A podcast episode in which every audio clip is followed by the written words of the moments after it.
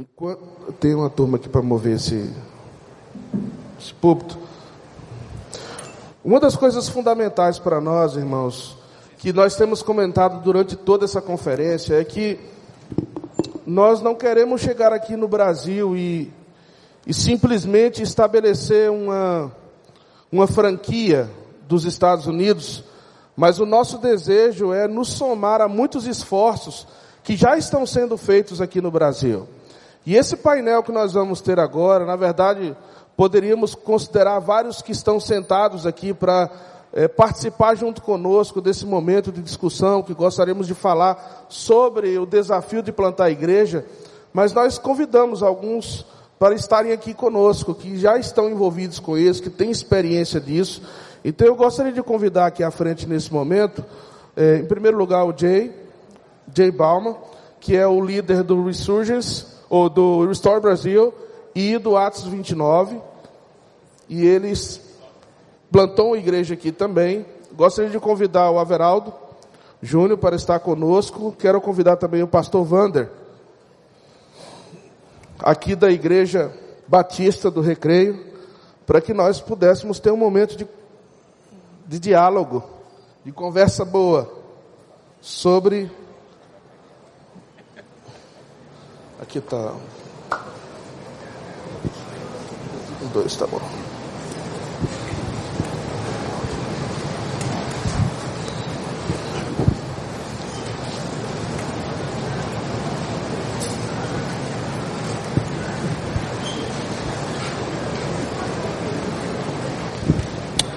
Então nós vamos começar e para nós iniciarmos, eu gostaria que vocês falassem um pouco rapidamente, em três minutos, que vocês pudessem se introduzir e falassem da, da experiência de vocês em relação à plantação da igreja, como vocês têm vivido esse tema na vida de vocês. Averaldo. Meus irmãos e minhas queridas irmãs, é, o desafio de plantar a igreja é um desafio bastante importante para a nossa vida. Na minha experiência, e aqui vou, ah, vou me apresentar, né, como plantador da Igreja Presbiteriana das Américas, ah, em parceria com a City to City a partir de 2007, tendo a igreja sido organizada em 2009. E há, evidentemente, um grande desafio na plantação de uma igreja em qualquer área. Cada região tem a sua cultura, tem a sua característica, e o dinamismo e o engajamento para esta plantação é um desafio bastante importante. Então, eh, da minha fala especialmente dizendo da importância de estar conectado a um movimento que deseja plantar igrejas saudáveis, equilibradas, relevantes, conectadas a um ecossistema, como temos visto até aqui. É, eu concordo, acho super importante esse assunto de plantação de igrejas, é algo que eu tenho, vamos dizer, dado a minha vida nos últimos anos. Uh, plantei uma igreja aqui, inclusive na Barra da Tijuca, uns seis anos atrás, chamada Igreja Redentor, uh, em parceria com a Acts 29, Atos 29 uh, Brasil. E eu tenho tentado fazer meu, a minha parte, né, para promover, uh, vamos dizer, ecossistema mesmo uh, de igrejas plantando igrejas, né. A nossa alvo com Atos 29 é ser uma família diversa de igrejas que plantam igrejas, igrejas saudáveis, e a gente realmente gosta muito de ver mais movimentos chegando, porque a cidade é grande e nessa cidade é grande também para ver uh, mais igrejas centradas no Evangelho plantadas. Muito bem, irmãos, nós trabalhamos a partir de uma realidade denominacional e na nossa visão, uh, quem planta uma igreja é uma outra igreja. Não são personalidades e assim nós temos procurado fazer. A igreja aqui do Recreio já plantou algumas igrejas e nós continuamos no processo de buscar as regiões mais estratégicas ou mais carentes, mais necessitadas, seja no Brasil ou fora do Brasil, para que haja essa plantação. Plantar igrejas é um imperativo bíblico, nós temos que multiplicar o evangelho em todos os lugares. Isto é uma tarefa nossa, é uma tarefa do crente, não há como questionar isso. Eu creio que a nossa discussão tem que ser num outro nível ainda, além da questão da missão e da consciência missionária que nós temos que ter, mas uma discussão que abarque também os aspectos culturais que o Tim Keller citou aqui, aspectos de contexto que são fundamentais para que nós plantemos uma igreja efetiva no contexto em que ela vai estar inserida. Enfim, plantar igrejas é um, uma missão de todos nós. Não é um ministério, é uma missão que tem que estar inerente à vida de todos nós, pastores, líderes e crentes. Nós, eu gostaria de fazer uma pergunta nesse momento para vocês em relação ao que nós escutamos dessa última palestra do time, em que ele falou acerca do movimento, né? Um grande movimento do evangelho para uma grande cidade. E algo que ele falou especificamente é a importância da colaboração. Então eu gostaria de escutar de vocês o que é que vocês pensam acerca da colaboração na plantação de igreja no Brasil. Vocês acham que isso já é algo presente? Vocês acham que isso é um desafio? O que é que vocês pensam acerca da importância da colaboração na plantação de igrejas? Eu acho que nós estamos quase lá. Quase lá. Não chegamos ainda, mas estamos quase lá. Nós temos aqui uh, dezenas de denominações representadas. E a, a figura que eu apresento, a figura de uma rua. E para nós aqui é, do, do, do Rio, eu vou expressar aqui uma imagem que talvez seja bastante conhecida, né? Numa mesma rua, várias igrejas. Eu não sei quantos de vocês têm essa experiência, numa mesma rua, várias igrejas. E é normal que nesta mesma rua com várias igrejas existam várias brigas para que aquela pessoa que foi para outra igreja vá para aquela e venha para cá e vai para lá. E existe uma série de possibilidades que podem ser criadas e desenvolvidas para que haja uma colaboração. Falamos de colaboração como um labor em conjunto com alguém. Nós precisamos aprender a conversar. Isso parte da liderança que senta, que conversa, que dialoga. Ouvimos agora há pouco aqui a perspectiva de que uma igreja tem uma força nessa área, outra na outra, outra naquela, naquela outra área. Ou seja, nós podemos compartilhar nós temos que ter a visão de complementar, não a visão de dividir ou de concorrência, que é uma coisa absurda, é absurda, mas você sabe que isso acontece.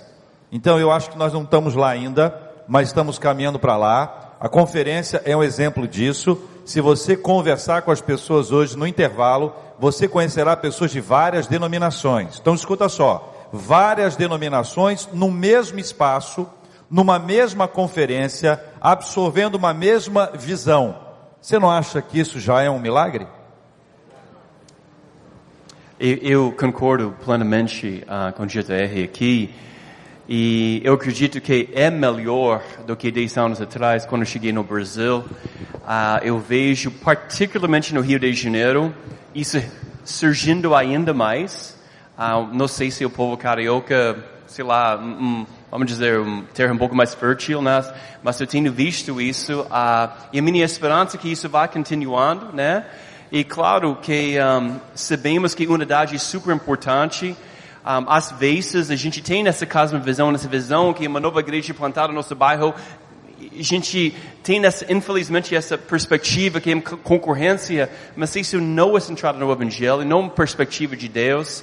E como meu amigo Bert Parsons sempre fala, a gente tem que realmente ver mais igrejas saudáveis plantadas, porque simplesmente o fato que nós temos muita igreja não basta, porque muita igreja prega besteira, não prega verdade, não prega o evangelho, nós precisamos mais igrejas saudáveis plantadas. Então necessidade de mais igrejas é enorme e com isso, uma necessidade de movimento maior importante também. Então, eu estou em favor de colaboração, tenho trabalhado muito nisso nos últimos anos, e mas vamos ver o que Deus vai fazer nos próximos anos. Amém? Eu creio que houve uma evolução, sem dúvida, nos últimos anos.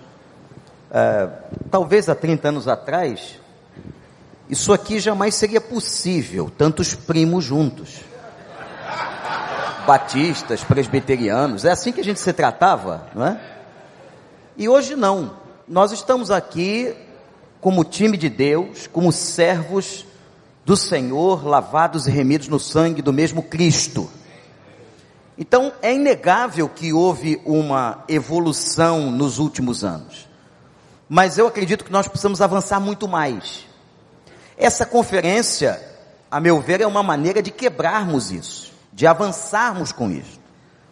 Porque o que o Tim Keller colocou aqui é a base de todo o crescimento, de toda espiritualidade, de todo o desenvolvimento saudável da igreja, que é a unidade. Ele pegou um texto áureo em relação à, à expansão do reino, a sermos conhecidos pela sociedade, e na base desse texto áureo está a unidade. Ora, isto é fundamental. Se nós não tivermos isto como o principal, o primordial, nós não vamos a lugar algum. Eu ainda vejo que somos muito divididos, nós temos não apenas questões denominacionais de uma denominação para com a outra, mas dentro das nossas próprias denominações. Essa questão humana, essa questão narcisista, vaidosa, essa questão de que eu sou o centro de todas as coisas, em que a minha igreja é a mais importante, isto ainda é real entre nós. E como poderemos combater isso? Com oração, com clamor a Deus e com movimentos como esse movimentos como o que estamos tendo aqui, aonde nós aprendemos a nos conhecermos, a dividirmos, a estarmos lado a lado. Aqui está a base da evangelização eficaz na cidade. Uma evangelização que realmente alcance as pessoas. É a unidade. Agora, irmãos, precisamos caminhar. É um trabalho que eu tenho que fazer com a minha cabeça, você tem que fazer com a sua cabeça. Nós temos que estar aptos a ouvirmos uns aos outros, a nos sentarmos na mesma mesa, sabendo que nós temos um único Deus, um único Espírito, um único Senhor. Amém. Tem muito trabalho a ser feito.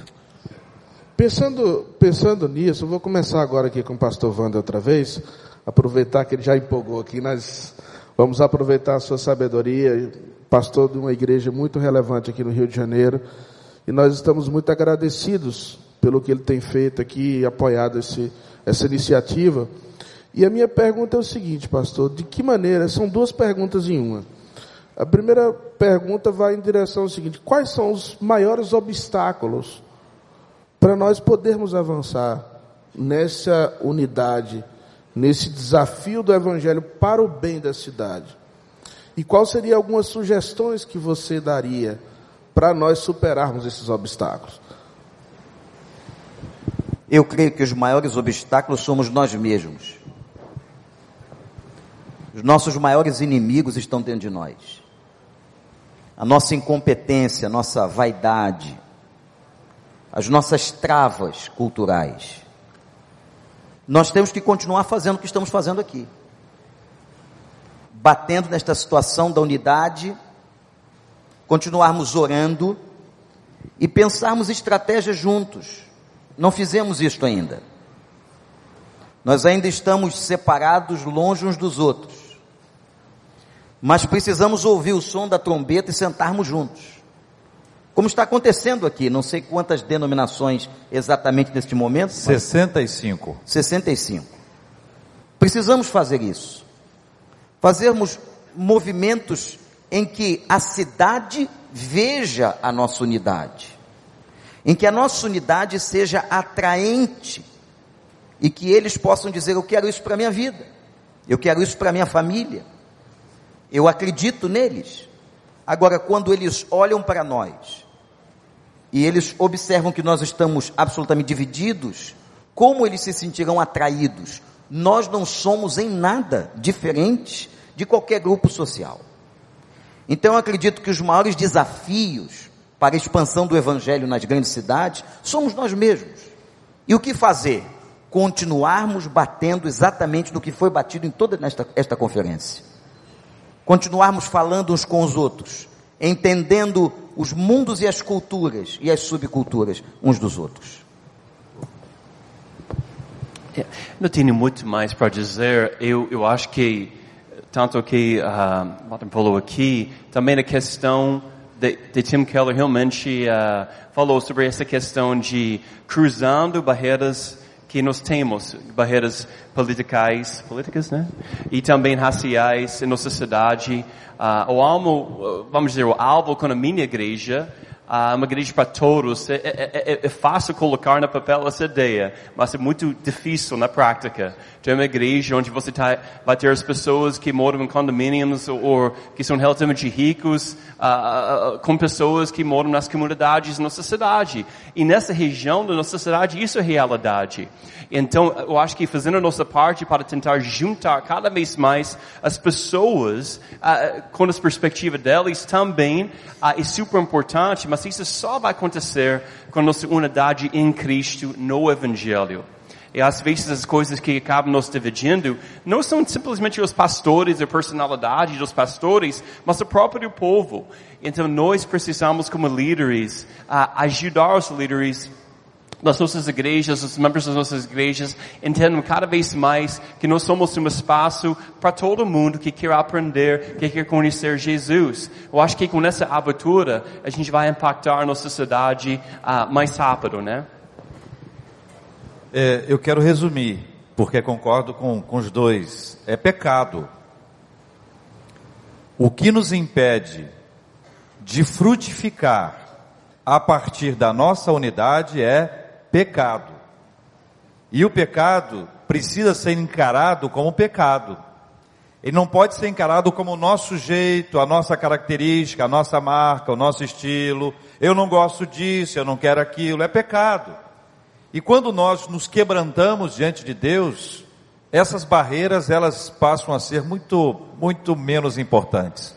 Eu quero ilustrar dizendo para você o seguinte: Imagine que você esteja numa situação de saúde bastante crítica, bastante crítica, e você tem pedido a Deus a bênção de um grande milagre na sua vida, ou que um tratamento seja eficiente que você saia dele. Quando você está numa situação como essa, aquilo que é muito importante quando você está bem, passa a ser muito menos valioso. Os nossos valores são transformados quando nós estamos focados no que é mais importante, naquilo que é fundamental, naquilo que é necessário para a nossa vida. Quanto mais gente enxergar que o pecado nos afasta de Deus e nos afasta do próximo, quando nós compreendermos isso e encararmos de joelhos na presença de Deus, nós teremos muito mais gente se abraçando do que se afastando. Teremos muito menos indiretas nas mídias sociais como nós temos ultimamente, e percebemos isso o tempo inteiro, teremos muito mais gente chamando a outra para tomar um café, para conversar, para dialogar. Teremos púlpitos com participação, teremos a nossa rua, na ilustração anterior, vivendo uma realidade em que uma única obra está sendo feita, com muitas igrejas, com muitos sotaques, com muitos dialetos comuns a nós, mas adorando ao mesmo Senhor. O pecado é o que nos afasta de Deus e nos afasta uns dos outros. Entrando nessa, nisso que nós estamos vivendo aqui, no que a gente tem falado, né, durante esses dias, eu acho que tem dado para vocês conhecerem um pouco da identidade da City to City em relação às palestras que têm sido feitas, é, a nossa visão de levar a todos a olharem para Jesus como a base da nossa mensagem central, da nossa estratégia ministerial, do nosso amor pela cidade, da maneira como nós podemos avançar. De que maneira vocês veem que a City to City Brasil e até global, nós podemos contribuir para esse movimento do Evangelho, para esse desafio que nós temos? Quais são as, a, a, o que nós podemos ajudar vocês? City de City é uma benção. Né? No mundo inteiro tem várias cidades onde City City está trabalhando com, juntos com a Atos 29. Uh, eu vejo particularmente no Rio e até no Brasil uma oportunidade de colaborar, fazendo exatamente o que vocês estão fazendo aqui. Uh, para juntar pessoas de várias denominações embaixo da bandeira do Evangelho uh, e promovendo igrejas saudáveis, igrejas centradas no Evangelho sendo plantadas também.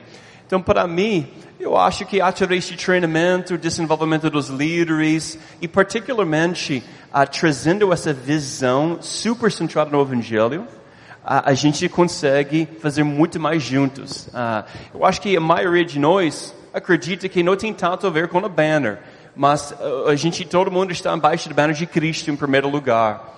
Precisamos que Cristo nos une em tudo. É, por isso eu gostei muito da sua, da sua colocação, né? Até falou muito melhor do que eu sobre isso, né? Mas é super importante que a gente reconheça a falta de unidade sendo pecado. E talvez City de City pode nos servir unindo cada vez mais o povo aqui, uh, que tem a tendência às vezes de ser dividido como pastores, como líderes. Tem um momento no primeiro capítulo de Neemias quando ele recebe a visita do irmão e pergunta assim: Como vai nosso povo? E a partir da resposta que Neemias recebe, a Bíblia diz que ele começa a chorar. A notícia que ele acabara de ouvir não era boa, mas ele tem uma consciência muito clara agora, a partir daquela notícia, da situação da cidade em que os muros estavam derrubados, as portas estavam queimadas, o povo em grande miséria e opróbrio, desprezo, sofrimento e dor. Se nós tivermos a visão de como estão as nossas cidades, uma pessoa crente que tem um coração em Cristo, revestida do amor do Senhor, quando nós olharmos para as nossas cidades e vemos tantas necessidades, tanto sofrimento, tanta crise, desde a criança até a terceira idade, uma geração toda se perdendo, nós precisamos entender que os nossos olhos têm que estar naquilo que é mais importante. Estas coisas se tornarão menores quando a nossa consciência for maior. Quando a nossa visão for alargada quando nós entendermos que a proposta da missão, ela é uma proposta extraordinária, uma proposta maior do que nós, um mundo que está sofrendo, pessoas que estão na emergência, precisando da gente. O dia, eu acredito que nós entendermos isso, nós vamos superar as outras coisas.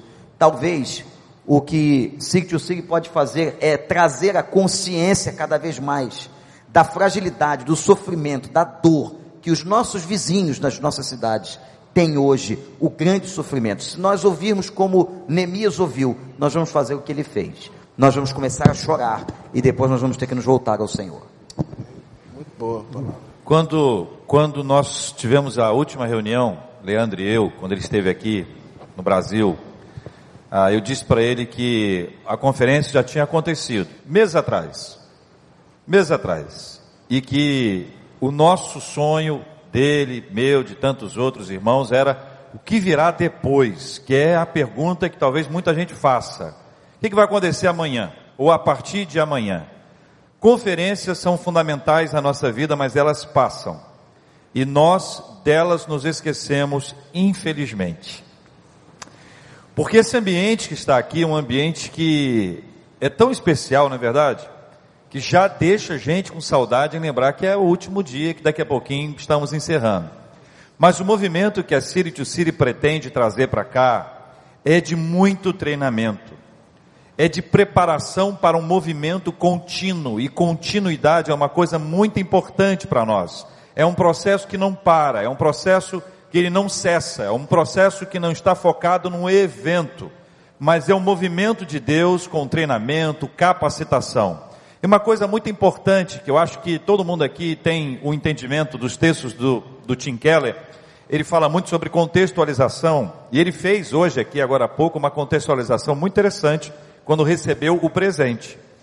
O presente já é para ele, na identificação, na leitura que ele fez, na fala que ele trouxe, todos nós o, o ouvimos aqui, representa muito dessa contextualização. City to City não pretende traduzir um material que está em inglês para o português e trazer para cá. Como se fosse simplesmente isso. To City sabe que isso não funciona. E Tim Keller fala muito sobre contextualização. Mais do que uma tradução, tudo o que acontecerá no Brasil será impactado por essa contextualização. Nós temos o nosso jeito, nós temos o nosso estilo, nós temos os nossos sotaques, e são vários sotaques presentes hoje aqui, inclusive, não é? Temos vários sotaques hoje aqui, e é como, como é legal isso, como é legal, como isso é importante. Então, o que nós esperamos, e aqui eu falo como aquele que também espera, aquele que deseja receber um pouco mais e cada dia mais, desse treinamento, dessa capacitação, a partir de todo um programa, um programa extraordinário que vai nos preparar para vivermos esse ecossistema, esse movimento que é contínuo, que não para e que vai nos aproximar ainda mais. Essa é a minha expectativa, Pastor Leandro. Então, eu queria que vocês aproveitar, aproveitássemos essa oportunidade que estamos aqui e vocês pudessem, assim, qual a mensagem de ânimo, de entusiasmo que nós poderíamos trazer aqui diante dessa, desse banquete, dessa conferência que nós temos tido aqui?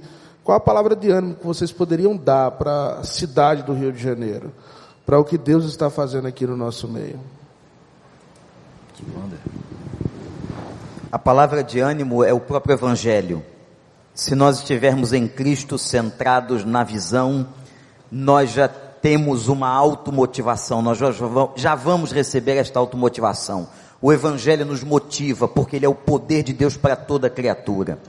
Então, se nós tivermos isso no coração, na mente, se essa chama estiver acesa nos nossos olhos, na nossa vida, nós vamos prosseguir. É Ele que nos motiva.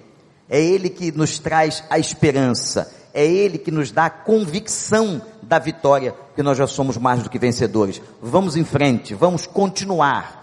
É difícil a jornada, mas a vitória já nos foi assegurada pelo nosso Senhor. Amém. Concordo, acho que o Evangelho é, é que nos une e a minha experiência morando nessa cidade por, por 10 anos, é uma experiência bem interessante, porque a gente sabe a realidade que a gente enfrenta aqui. Violência, não sabendo o que vai acontecer quando a gente está saindo das nossas casas. Uh, muitas pessoas sofridas, muitas pessoas morando em bairros com muitas dificuldades. Uh, questões de segurança, de corrupção o tempo inteiro, em todos os níveis da sociedade, educação, justiça, até na própria igreja. E é difícil. É difícil, em, alguns aspectos, simplesmente viver, pelo menos conviver no Rio de Janeiro, em alguns aspectos. Mas sabemos que é o Evangelho que acaba nos unindo. É muito bom receber Reverend Keller, mas a verdade é a seguinte, a gente não precisa Reverend Keller para unir como igreja. A gente precisa de Jesus Cristo. Amém. Se Deus pode usar ele como um instrumento para unir a igreja aqui, é fantástico. Mas a gente só precisa, só precisa Cristo, o Espírito Santo, movendo nossos corações, percebendo os nossos pecados, o fato que a gente não tem unido a forma que a gente deveria, e vamos ver o que Deus pode fazer. Então essa seria a palavra de ânimo.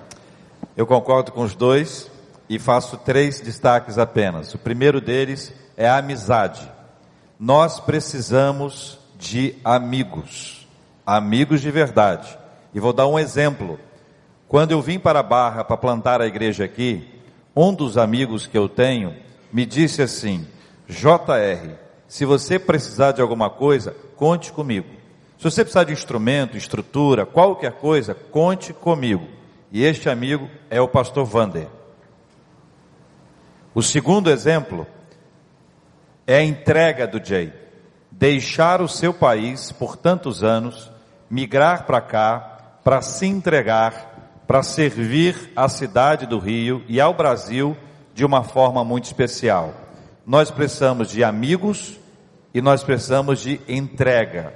E a terceira palavra que eu quero deixar com vocês, a partir do símbolo do Cristo Redentor, é acreditar na redenção do Rio de Janeiro e trabalhar por essa redenção.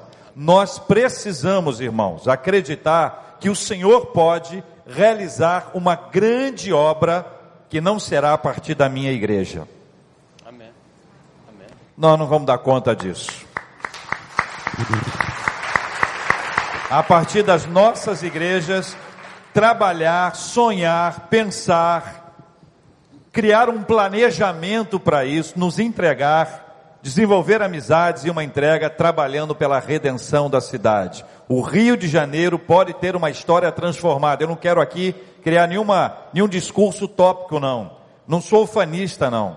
Eu trabalho pela fé. E sei que se você trabalha pela fé, você acredita que Deus pode realizar. E Ele pode usar pessoas comuns, como nós, para vivermos essa nova atmosfera e esse novo tempo no Rio. Isso me dá ânimo.